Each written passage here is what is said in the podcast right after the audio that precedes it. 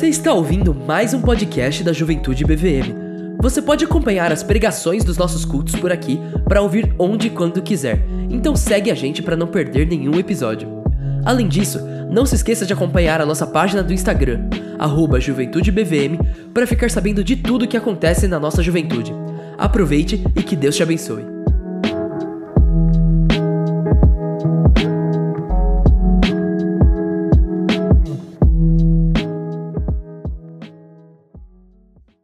Gente, um tema. A gente está falando sobre a paz e tudo mais. Um tema que sempre me intrigou, uma das virtudes. Paz é uma delas, tem tantas virtudes bíblicas do nosso Senhor Deus.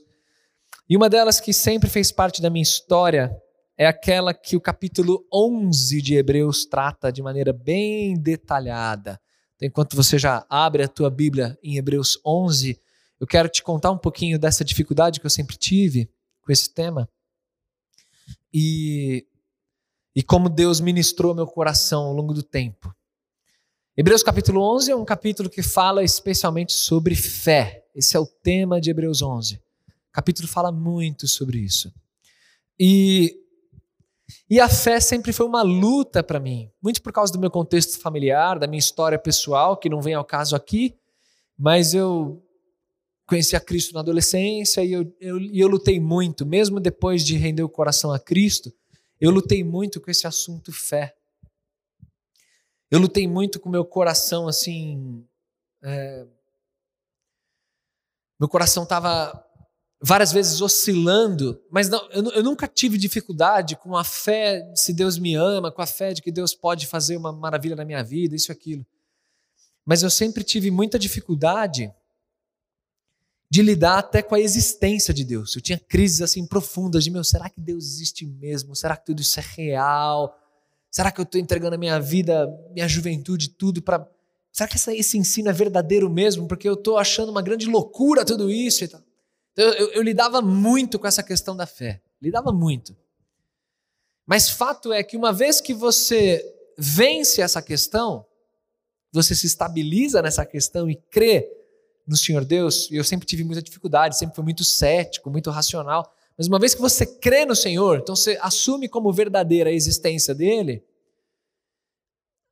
o resto, meu amigo, o resto é resto, qualquer coisa. Qualquer coisa que Deus falar que faz, qualquer coisa que a palavra está escrita, é peixe pequeno. Porque se existe um Deus todo-poderoso, qual é o tamanho da minha incoerência de assumir que existe um Deus todo-poderoso e titubear nas coisas cotidianas. Olha o tamanho dessa incoerência. Então eu sempre tive muita dificuldade com essa incoerência também. Então de ver irmãos, amigos que de repente tinham assim, meu, eu não sei o quanto Deus me ama mesmo, eu não sei se eu vou conseguir lidar com essa circunstância, eu não sei se isso, se aquilo. A vontade que eu tinha era, colega, Deus existe. Ele existe. Ele existe. Se ele existe, meu amigo, se ele existe, ele existe, acabou. Você não tem que duvidar que a água pode virar vinho, que pode andar sobre o mar, que milagre acontece. Você não tem que duvidar de mais nada. Se Deus existe, o resto tudo existe por decorrência. Só creia, só descanse. Então eu encontrava em mim essa ambiguidade muito grande, que é até divertida. Porque quando eu estava na crise, a minha crise era uma crise global, era uma crise de, meu amigo, será que existe Deus mesmo? Existe Jesus?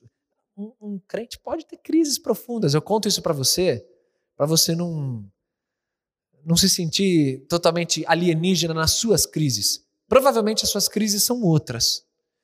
É, eu me sinto às vezes até mal, porque eu vejo que as pessoas têm muito mais fé do que eu. Assim, eu, eu, eu, encontro poucas pessoas que lidam com uma crise como essa que eu lidei ao longo da vida.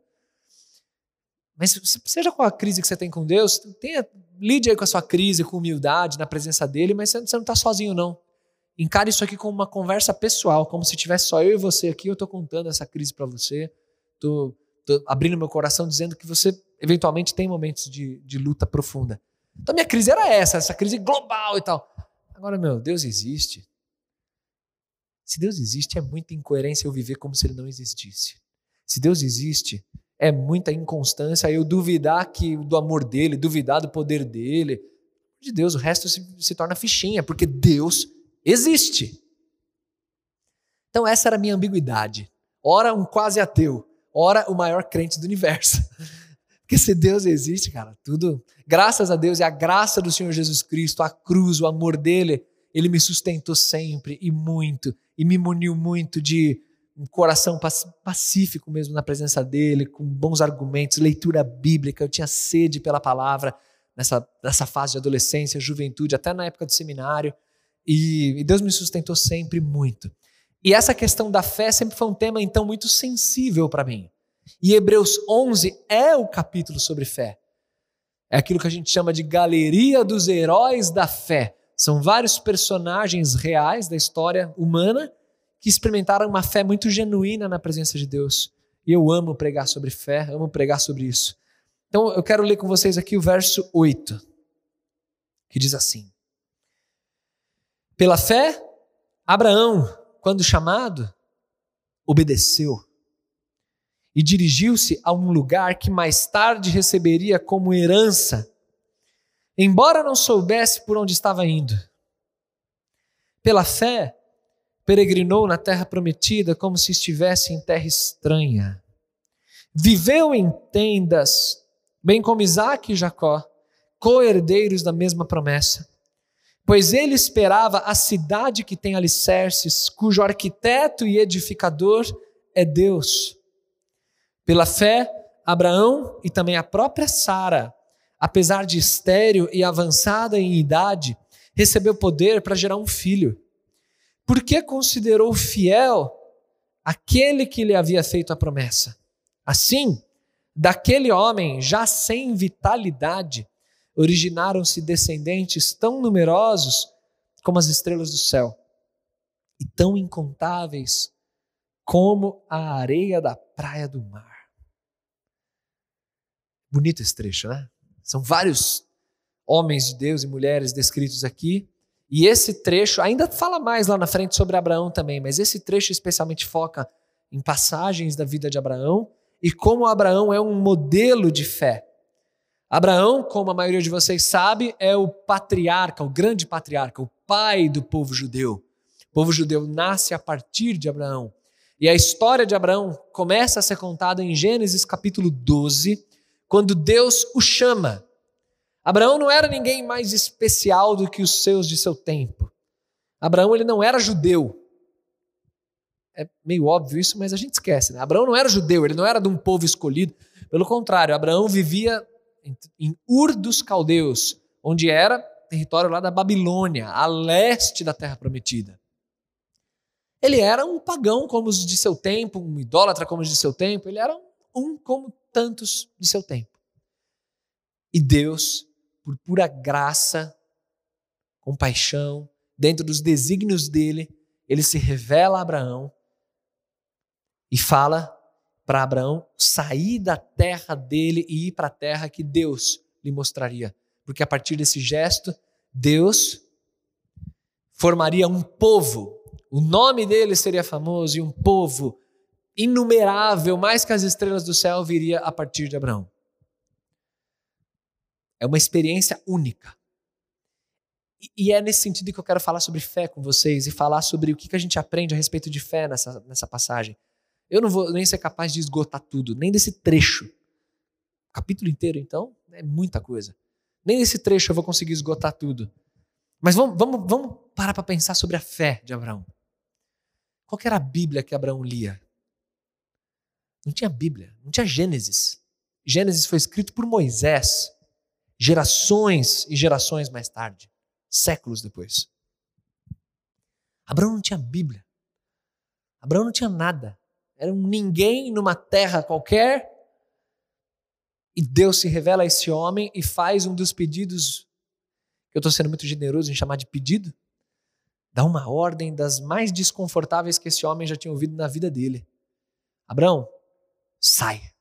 Sai da tua terra. Quão desconfortável é isso, né? Sair da terra dele.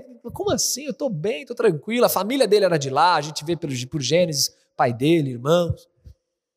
Sai da terra e vai para um lugar que eu vou te mostrar. Eu acho muito bonito que esse verso 8 diz assim: que pela fé, Abraão, quando chamado, obedeceu. Eu gosto muito da proximidade desses dois termos. Pela fé, obedeceu. A fé genuína, ela gera obediência. Mesmo quando essa obediência envolve você nem saber ao certo o lugar para onde você está indo ou os detalhes a respeito da questão que você está sendo provocado ali pelo Senhor. É muito conveniente para mim e para você a gente depositar a nossa fé naquilo que a gente já conhece ou com explicações, com argumentos muito claros. Só que a fé não é assim. A fé, ela se chama fé, ela é algo que você simplesmente entrega com uma santa displicência, que você simplesmente chega um momento que você fala assim: não. Quais são as minhas opções? É obedecer esse Deus que me apareceu que está falando isso, ou fingir que nada aconteceu, fingir demência, ficar aqui na minha terra e segue o jogo, mantenho meu, meus negócios aqui. E aí, com uma santa displicência, ele fala: ah, vou me jogar, vamos embora. Só vou. E Abraão vai e obedece, gente. É algo tão prático. Fé é um negócio tão abstrato, tão distante, mas ela gera efeitos tão práticos. É uma obediência. O Senhor te pediu isso? Você abriu a palavra, você viu um texto que te que até te machucou por dentro, que você fala: Meu Deus, não, não é possível. Sabe aquela reação de não, não é possível. Se é assim, então. Não, não, como assim? Obedeça. Entrega o teu coração, derrame, obedeça. Senhor, eu eu creio e eu me jogo. Refletindo sobre fé nessas minhas muitas crises, né? E eu, na minha profunda inconsistência, porque eu orava perguntando se Deus estava lá. E que bagulho inconsistente é isso, né? Como é que eu oro para um Deus que eu estou perguntando se ele está lá? E se ele não está lá, que é, se ele não está lá, você não ora, né? Eu estava orando. No fundo, eu acredito que era, talvez fosse muito mais questão de birra adolescente de juventude do que, do que de fato uma crise profunda, porque eu nunca consegui parar de orar, isso eu nunca consegui. Nunca consegui, tipo assim, não, chutar. E... Só que eu orava e dizia senhor, você está aí mesmo? Como é que é? Não está? Você está me ouvindo? E eu, treinado em, em filmes desde criança, em coisas apoteóticas, assim, eu queria eu queria que as estrelas brilhassem, que o anjo aparecesse. Bruno Pazazas, assim. Aí eu imaginava já o anjo chegando, não temas, aí eu tremendo, ajoelhando, Senhor, tal, eis-me aqui, e eu tenho um chamado na tua vida. Eu imaginava aquelas coisas. E nada disso acontecia. E eu sempre me estava de novo naquele momento que eu tinha que decidir. E aí? Você crê mesmo em Deus? Deus é real, a palavra é real, você banca isso, entrega a tua vida por inteiro ou chuta, chuta tudo e fala: não, mano, nada disso é real. Porque as possibilidades são essas.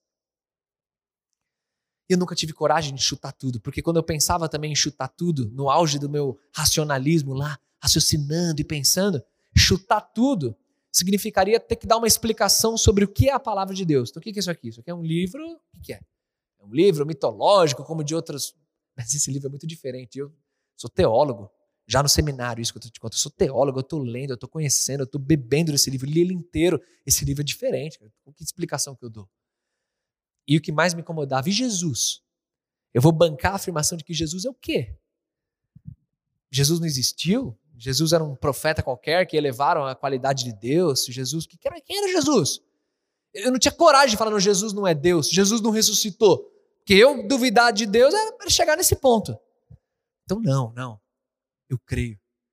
Eu creio sim. Aqui, eu, nas minhas oscilações, eu creio. Eu creio no Senhor. E essa fé forte, vibrante, ela me sempre me deu uma vida de muita obediência. Obviamente, longe de perfeição. Deus conhece meus pecados, pelo amor dele. Só Ele mesmo. Mas muita obediência prática. E o que eu não aguento, eu fico me corroendo por dentro, é quando eu vejo o camarada que se diz crente que diz que crê em Deus, que diz que crê na Bíblia, e está mergulhado no pecado. E, tipo, eu, eu fico louco. Talvez seja essa coisa de eu ficar racionalizando, eu fico louco, eu fico. Calma. Eu, eu, já aconteceu até de eu fazer uma proposta. Deixa eu te fazer uma proposta. Faz o seguinte: nega tudo. Por favor, diz o seguinte para mim. Diz assim: ó, Deus não existe, A palavra é loucura, coisa de gente antiga, mito antigo. E Jesus é um homem aí qualquer, não sei nem se existiu. Por favor, fale isso para mim. Aí você fala isso para mim. Aí, meu, você mergulha aí, mergulha no mundo, vai transar com quem você quiser, vai para as baladas que você quer. Faz, aí você faz o que você quiser da vida, vai. Só vai. Mas pelo amor do Senhor, seja coerente, seja consistente. Diga isso e vai. Agora, se você olhar no meu olho e não tiver coragem de falar isso, se você olhar no meu olho e falar, Cristo é Deus, Deus existe e a palavra é real, então, meu irmão, vive de uma maneira condizente, teu coração fervendo por isso e com santidade, com obediência, porque isso é o que Abraão fez. Pela fé, ele obedeceu, é prático. Então, esses são dois caminhos, cara. Eu não, não aguento, eu não aguento. Camarada falar que é crente e uma vida morna me incomoda, me incomoda muito me incomoda muito eu me sentir como às vezes eu me sinto. Eu confesso para vocês assim com muita sinceridade aqui de coração, eu me sinto até até meio é, imprestável assim quando eu, às vezes eu me enxergo numa situação de que eu estou quase implorando e pedindo para as pessoas verem como Jesus é legal.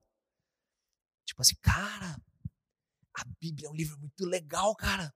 Lê a Bíblia, nossa, você vai começar a ler, você vai amar. Nossa, Jesus é muito legal. Ora para Jesus, confia nele. Aí às vezes eu, eu nossa, eu entro em umas crises, fico, Senhor, tô parecendo, sei lá, um vendedor, um marqueteiro querendo fazer o camarada achar o Senhor gente boa. Tipo, que, que absurdo é isso? Como é que um crente precisa ser convencido de que a palavra é linda e que é uma delícia se debruçar sobre isso, que é uma delícia congregar, que crer no Senhor realmente faz toda a diferença? Não dá, né, gente? Deus existe, se Ele existe, Cristo existe, ele está aqui, porque a palavra dele diz isso. E se ele está aqui, a tua vida tem que estar tá fervendo para ele. Não tem outro, outro caminho. É sair da tua terra, por mais desconfortável que seja. Quer dizer, dói na carne, mas eu vou, eu obedeço. E eu vou. Sabendo que eu tenho uma herança para receber, embora eu não sei nem para onde eu estou indo. É, esse é o dilema de Abraão numa dessas muitas crises minhas, eu rascunhei uns versos assim que nunca chegaram a se tornar uma música. Eu ainda preciso sentar com calma e transformar isso em música. Pelo só tem essa parte, eu preciso compor o resto da música. Eu sou assim também, não tenho capacidade direito, mas eu vou ler para vocês uma coisa que eu rascunhei sobre fé. Ixi, isso aqui faz mais de 10 anos já. Eu rascunhei numa dessas crises. Fé é andar tranquilamente em meio ao mais denso breu. Fé é abdicar completamente do meu próprio eu.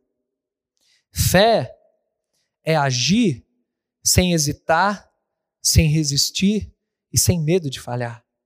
Fé é pular sem desistir, sem duvidar e sem medo de cair. É que eu não terminei de escrever isso. A última coisa que eu consegui escrever foi: a fé é louca demais para mim. E eu parei aí. Eu ainda vou terminar isso aqui. Um dia isso aqui ainda vai virar alguma coisa. Mas a fé, ela ela é esse negócio aí. É você pular sem resistir, sem duvidar. É você entender que você está num breu. Às vezes você não está enxergando as coisas direito, mas você prossegue porque você crê. Você crê que Deus é real. Você crê que a palavra dele é viva. Verso 9 diz: Pela fé peregrinou na terra prometida como se estivesse em terra estranha. Ele viveu em tendas, bem como Isaac e Jacó, co-herdeiros da mesma promessa. Quer dizer, Abraão obedeceu, e pelo tamanho da fé que ele tinha, ele chegou na terra, porque você, ávido leitor da palavra, como você é, você já leu Gênesis, e você já ficou espantado. Porque Deus promete terra, aquela terra, e logo o próprio Abraão já chega naquela terra, ele já, já vive ali em Canaã. Mas acontece que depois Isaac está lá também, Jacó está lá também, herdeiros da mesma promessa, e aí, por governo e soberania de Deus, eles são extraídos daquela terra e são levados ao Egito, por causa da fome, finalzinho do livro de Gênesis. E aí vem a escravidão, 400 anos, depois Deus levanta Moisés e eles voltam para a terra prometida agora como uma nação. Então houve na vida de Abraão uma coisa de ele tomou posse daquela terra, mas ao mesmo tempo consciente de que era peregrino, porque Deus falou para ele que não era ele, já o cumprimento não era imediato. Gênesis capítulo 15 diz isso, porque ainda não se encheu completamente a medida dos amorreus, a medida da iniquidade dos amorreus. Deus ainda estava sendo paciente com os habitantes daquela terra. Então é por isso que o autor de Hebreus vai falar no verso 9 que ele peregrinou na terra prometida. Quer dizer, ele já tinha certeza da herança, ele obedeceu, partiu. E é engraçado porque o verso 8 fala exatamente isso: ele partiu, ele obedeceu, partiu, hashtag partiu, foi, ele chega na terra, só que ele vive como um peregrino naquela terra. Só que ele nunca perde a fé. Fé de que a herança era dele. O verso 10 fala, porque ele esperava.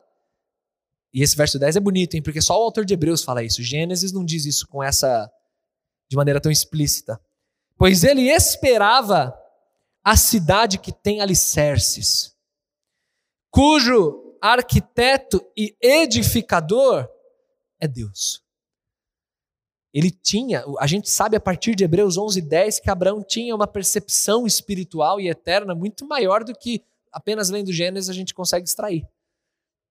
Ele esperava essa cidade sem fundamentos, ou, ou, com fundamentos, cidade que tem alicerces. Ele esperava isso.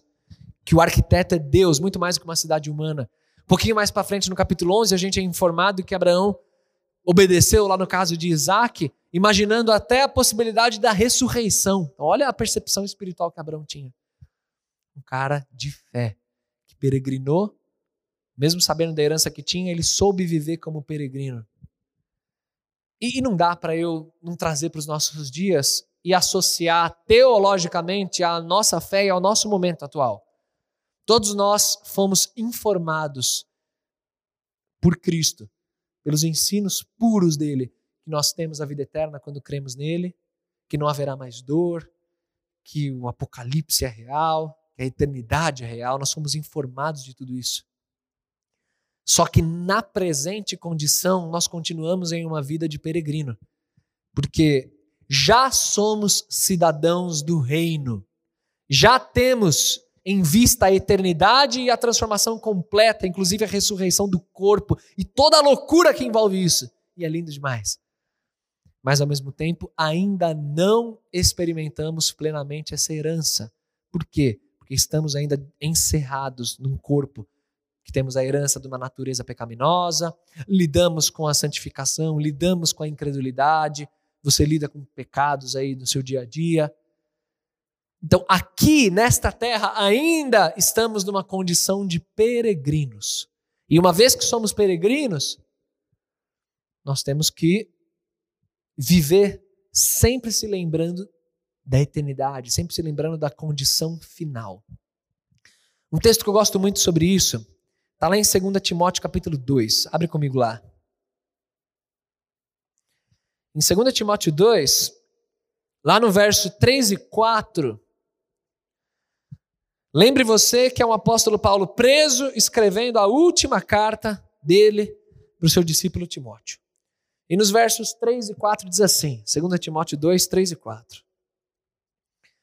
Suporte comigo os meus sofrimentos, como bom soldado de Cristo Jesus. Nenhum soldado se deixa envolver pelos negócios da vida civil já que deseja agradar àquele que o alistou. Eu amo essa passagem.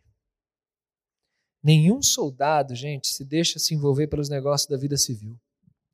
Porque ele está em missão específica, militar.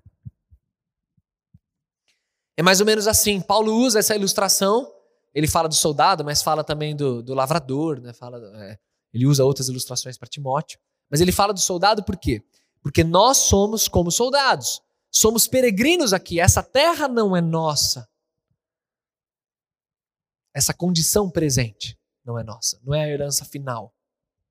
Não é aqui que a gente finca estacas e, e, acabou, fica por aqui. A gente tem uma percepção da eternidade, do porvir.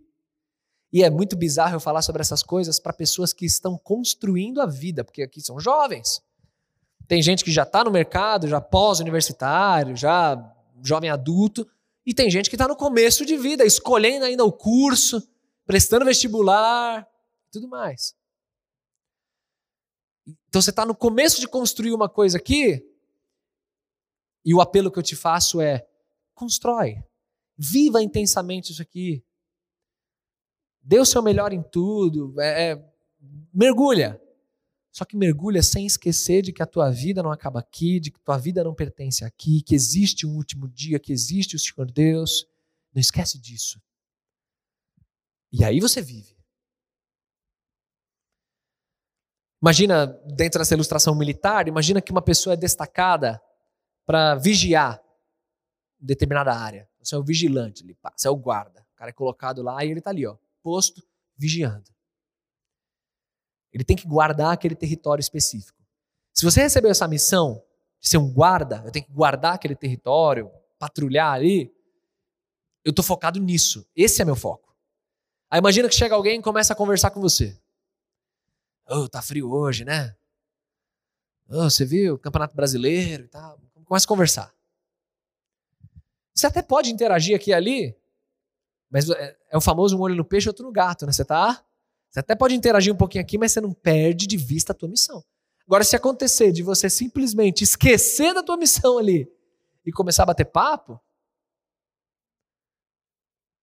que, que significa isso? Você descumpriu totalmente o mínimo, básico que te foi dado. Porque você se distraiu com, sei lá, celular, Instagram, qualquer coisa. E deixou de olhar aquilo que era o principal. É, é mais ou menos disso que a gente está falando quando a gente fala de ser peregrino. Interage com esse mundo. Tenha uma boa formação, trabalhe, sonhe, é, tudo isso aí, mergulha. Mas nunca se esqueça de que existe uma área muito mais importante, muito maior, eterna, muito mais, muito mais, mais, mais do que tudo. E que você nunca pode tirar o olho disso, porque aqui você é um peregrino. Então tudo deve convergir na sua vida para os valores eternos, para atingir pessoas, para imprimir o caráter de Cristo em você, para você brilhar a luz. Você é um cidadão do reino, você é um discípulo, você é um profeta, você é um embaixador, sua vida é isso. E você está aqui para se alimentar dessa palavra e se lembrar disso. Porque a nossa tendência é se esquecer e ficar aqui, ó, na vida comum, como qualquer outro, como qualquer descrente, como qualquer pessoa. Abraão tinha total perspectiva de que ele era um peregrino naquela terra. Ele olhava, inclusive, para algo muito além, para essa cidade que tem fundamentos que Deus é o próprio arquiteto. Verso 11: Pela fé, Abraão e também a própria Sara, apesar de estéril e avançada em idade, recebeu poder para gerar um filho, porque considerou fiel aquele que lhe havia feito a promessa. É, essa passagem eu acho lindíssima, lindíssima. Essa lembrança é lindíssima. Porque você e eu talvez tenhamos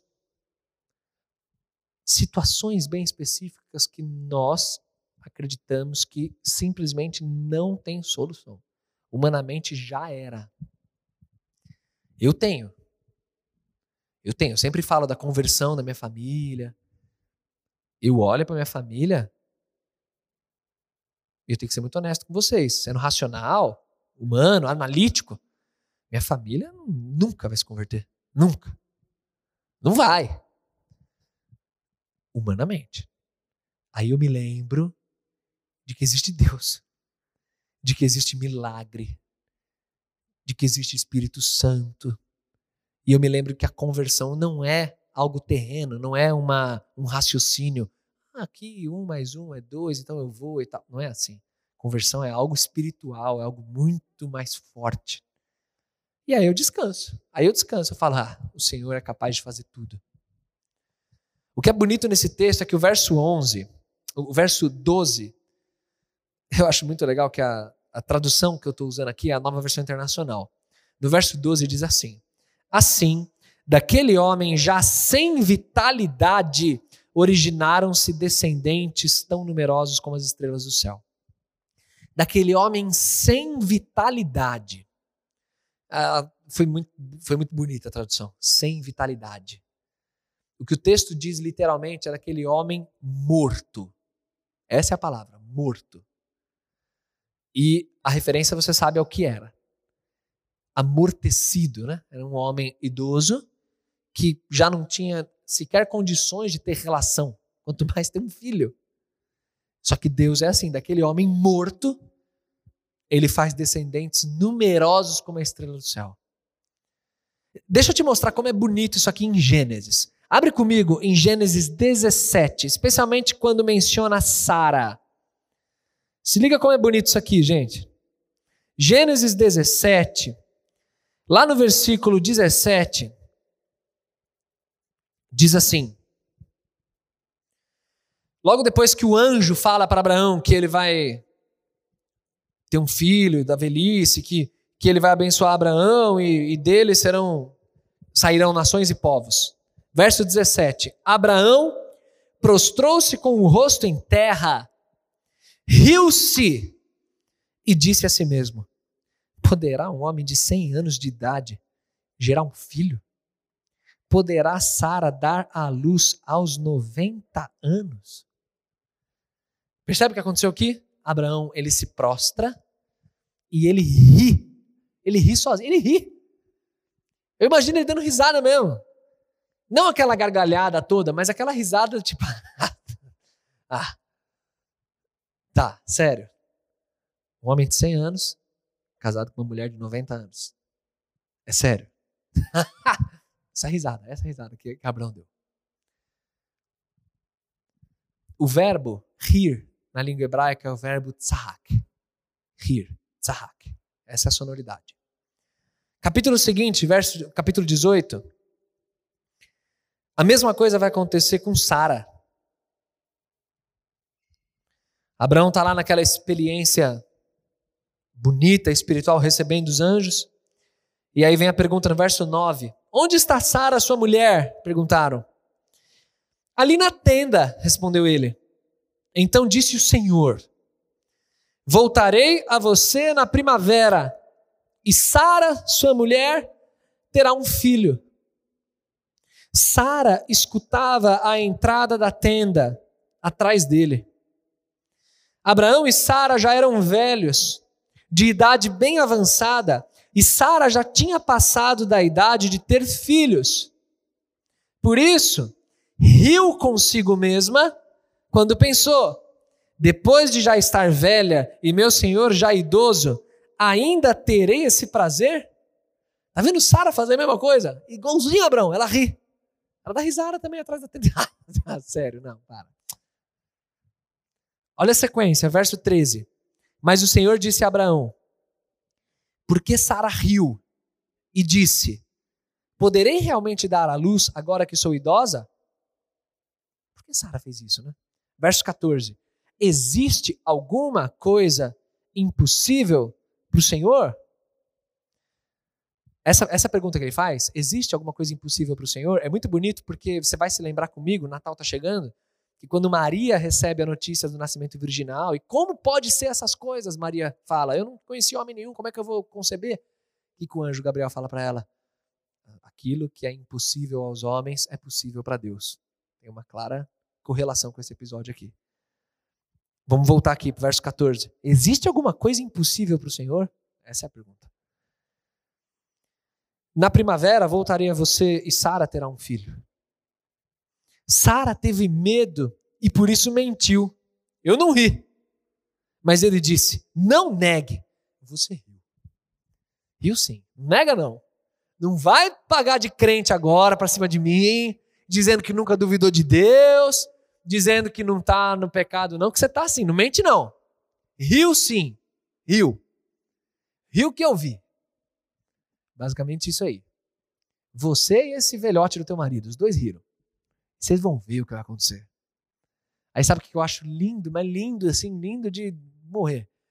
É que se você for para o capítulo 21, pula aí mais três capítulos, que é o capítulo do nascimento de Isaac, O texto, no verso 1, fala assim: O Senhor foi bondoso com Sara, como lhe dissera, e fez por ela o que prometera. Sara engravidou e deu um filho a Abraão em sua velhice, na época fixada por Deus em sua promessa. Olha como é bonito, né? Deus fixa os tempos, não o homem. Abraão deu o nome de Isaque ao filho que Sara lhe dera. Quando seu filho Isaac tinha oito dias de vida, Abraão circuncidou, conforme Deus lhe havia ordenado. Estava ele com cem anos de idade quando lhe nasceu Isaac, seu filho. Presta atenção agora no verso 4. E Sara disse: Deus me encheu de riso, e todos os que souberem disso rirão comigo. Isso aqui é lindíssimo. Deus me encheu de riso. Por que, que ela fala isso? Por causa do nome do filho. O nome do filho é Isaac. Ele riu. O verbo é tzahak, verbo rir. Todos saberão que Deus me encheu de riso e rirão junto comigo. Deus, ele é tão bondoso, tão compassivo e tão poderoso que ele transforma, isso chama graça, isso chama compaixão. Ele transforma um riso de incredulidade em um riso de profunda alegria. Ele muda até o teor da risada por causa da graça dele, a ponto do nome da criança ser ele riu. Porque os dois rios, os dois velhos riram, riram de Deus, achando que Deus não era capaz. Agora, aqui eu volto para o início de como eu comecei essa mensagem. Deus existe? Você acredita que ele existe? Acabou. Acabou. Ele existe. Você vai ficar com medo de quê? Qual que é o que luta que você tem? Qual que é o, o impossível que vai ser impossível, que nunca vai acontecer? que, que você está se tremendo todo aí? Qual que é a. a... Apresenta para mim, vou aguardar uma semana se você quiser. Me apresenta alguma coisa que eu vou olhar e vou ficar muito impressionado. E, não, agora já era. Agora acabou. Agora fecha a porta que deu tudo errado. Fecha. Apaga aí, nada aconteceu. Se você crê de todo o teu coração que Deus existe, pelo amor da existência dele, creia nele. Se ele, tudo que ele disse, creia no Senhor Jesus, cada ensino que ele deixou. Creia no quanto é real a dor do sofrimento, a dor da morte, a angústia, a lágrima, o breu, a incapacidade de ver as coisas. Por mais que seja tudo isso, mas creia que ao terceiro dia Jesus ressuscitou, que tem uma eternidade pela frente, que Deus é poderoso para se ele quiser, ele faz, com todo respeito aqui, um velho amortecido, tem um filho, ele abre mar, ele faz o que ele quiser. Então vamos parar de tremer igual vara verde, vamos parar de duvidar. Vamos crer. Vamos parar de desobedecer, né? De viver como se ele não existisse. Por que você crê? Vocês estão me dizendo que Deus existe, vocês estão cantando para ele. Então ele existe. Ele é real. Coloca isso no teu coração. Agora eu não quero que nenhum de nós receba essa palavra de uma maneira egoísta, porque a gente é egoísta, a gente não vale nada. E o egoísta, ele faz o seguinte, ele pega a palavra e ele vai assim, ó, represando a palavra para ele, tipo assim, né, uma coisa meio Aí você vai pensando nas suas lutas e nos milagres que você quer que Deus faça para você. A gente se encaixa normalmente no plano, na nossa cabeça, nos planos que a gente constrói, a gente se encaixa como sendo o recipiente final. Então Deus vai derramar da glória dele e vai ficar ali represado naquele recipiente. Que no caso, como eu sou egoísta, né? Sou eu. Então, Deus vai fazer um milagre. Faz um milagre em mim, né? Como Zaqueu, eu quero subir. Aí a gente vai, né? Aí o negócio, o triunfalismo vai longe. Observe que na palavra de Deus, via de regra, os milagres grandiosos que você vê, eles são muito maiores do que um próprio indivíduo, do que algo para agradar uma família específica e ficar nisso. Por exemplo, por que, que Abraão e Sara experimentaram essa coisa tão grandiosa? Não era para satisfazer o grande sonho de vida que eles têm. Isso aconteceu não para ficar represado, mas para correr como um rio. A partir de Abraão e Sara, nasceria uma nação, nasceria um povo que Deus preservaria sua revelação nesse povo e Jesus é o grande descendente de Abraão. Então Abraão e Sara têm uma participação global no que Deus está fazendo na terra. Os milagres que vocês vão lembrar aí, pode ir lembrando de milagre bíblico. Se você aumentar um pouquinho a perspectiva, sair do indivíduo e da família dele e olhar um pouquinho maior, você vai descobrir que cada milagre é uma pecinha dentro da, da história da redenção. Ah, o mar se abriu, é para quê? Para aquela geração é, postar nos stories o mar se abrindo e se orgulhar de que eu vi, eu estava lá nesse show. Não era para isso. Aquele povo vivenciou isso. Por quê? Porque Deus estava levando o povo para cumprir essa promessa incondicional feita a Abraão. Lázaro ressuscitou. É um anúncio da ressurreição final, é o que Jesus está fazendo por meio de Lázaro para alcançar pessoas. Por que, eu estou dando essa ênfase especial? Porque eu quero sim que você creia no Senhor de todo o teu coração, a ponto de não esmorecer, a ponto de se derramar, de se ajoelhar e falar: Senhor, opera teu milagre na minha vida, Senhor, me conduz, me ajuda, me guia. Eu quero que você faça tudo isso. Só que eu não quero que você faça isso egoisticamente, né? pensando aí na, na tua satisfação, nos teus sonhos, nas tuas conquistas. Nenhum de nós pode perder de vista que nós somos peregrinos e que nós somos agentes do reino de Deus. Somos protagonistas junto com Deus dessa história da salvação. Portanto, tudo que diz respeito à nossa vida diz respeito também a alcançar pessoas, gente. Nunca deixe a sua participação num culto como esse se tornar um consumismo pessoal.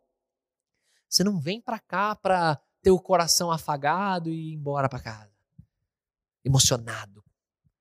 Você vem para cá para ser abastecido, confrontado, consolado, para aprender da palavra, para louvar, enfim, tudo isso. Mas para sair daqui, lembrando que você é peregrino e lembrando que Deus pode te usar até de maneira milagrosa, ele pode te usar para alcançar pessoas, como fez com Abraão.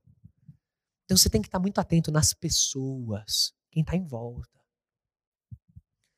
E nós temos, quero ser muito franco também com vocês, nós temos irmãos e irmãs nossas que estão distantes. Gente, olha para essas pessoas. Faz essa palavra chegar nessas pessoas. São pessoas que convivem aqui com a gente, que você já não vê faz muito tempo e você está se importando e não vê. Vai atrás dessas pessoas. Olha para as pessoas com quem você convive e sofra a angústia, a dor de ver pessoas despedaçadas e sem perspectiva nenhuma, sem esperança nenhuma, com medo. Você não tem Deus, você não tem Cristo. A gente tem que levar isso adiante. Abraão ele foi um canal de bênção, ele recebeu um milagre, mas ele, ele levou adiante. Por isso que ele não é à toa que ele se encontra nessa famosa galeria dos heróis da fé. São pessoas que, que viveram intensamente essas promessas de Deus, mas não deixaram isso morrer com eles. Eles levaram adiante. Então não é essa mensagem triunfalista que a gente vê muito evangélico cantando e só isso aí. Deus faz a promessa em mim, me dá suas promessas, eu me aproprio, eu isso e aquilo. É você ser um canal. Gente, tem muita coisa para falar sobre fé. Mas eu quero terminar. A gente tem que né, dar um limite, porque senão a gente vai muito longe, o capítulo é muito grande. Eu quero terminar falando sobre fé, te pedindo para considerar o seguinte: a fé ela é muito mais profunda do que os teus sentimentos e até mesmo do que as suas percepções.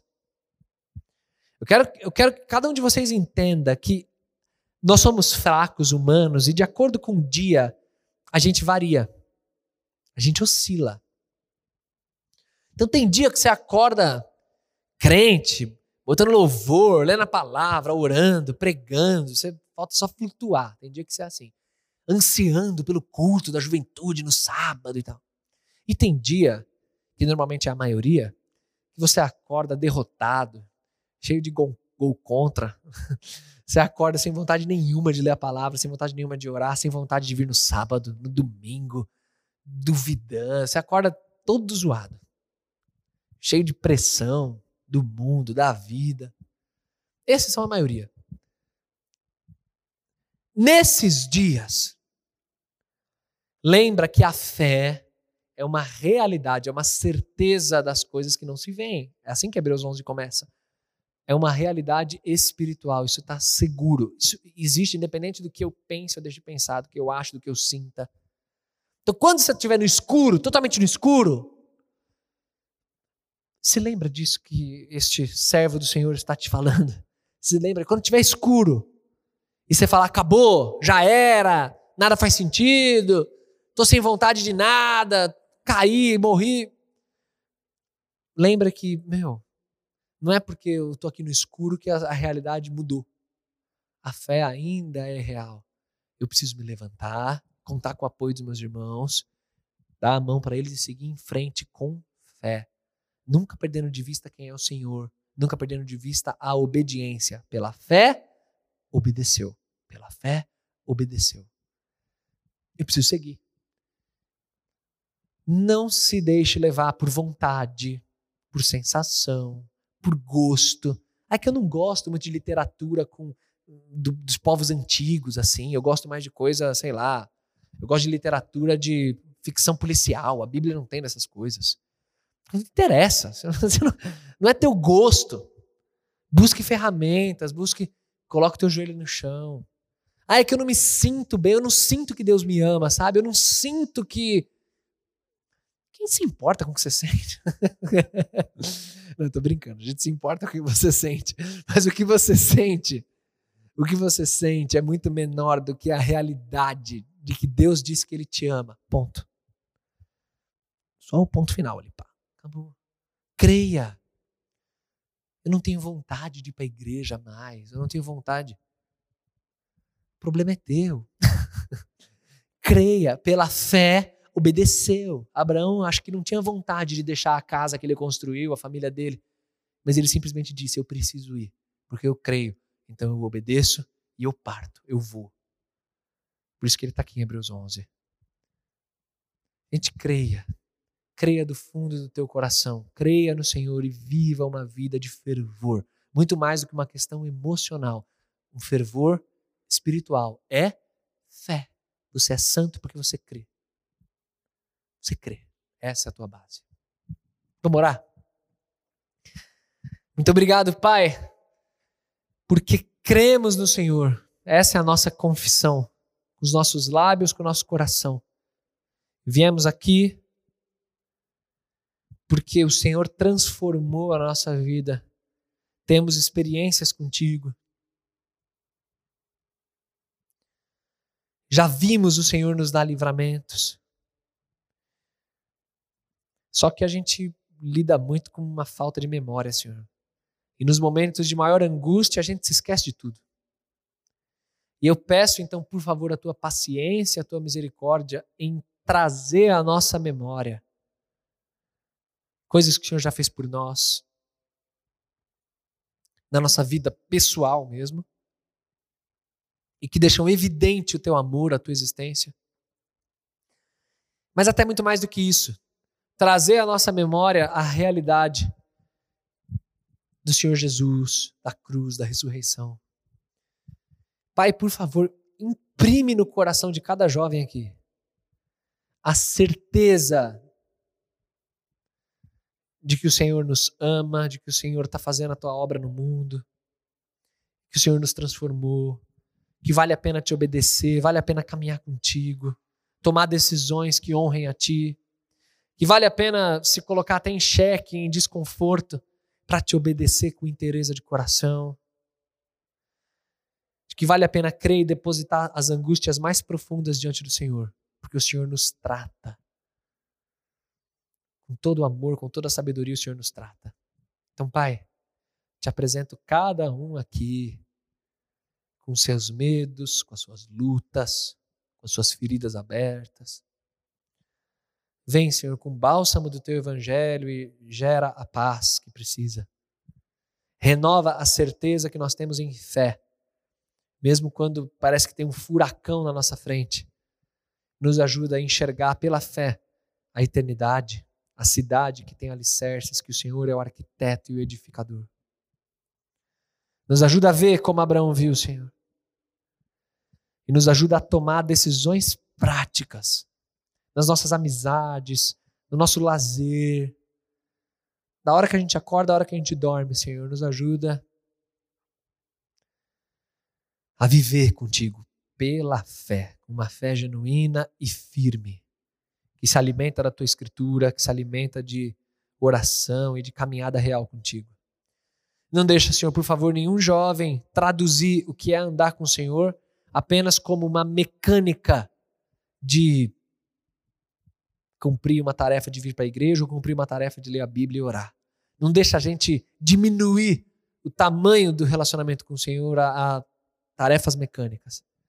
Mas dá a cada coração uma fé profunda, verdadeira, forte, que está firmada sobre a rocha, a rocha dos teus ensinos, a rocha que é Cristo Jesus.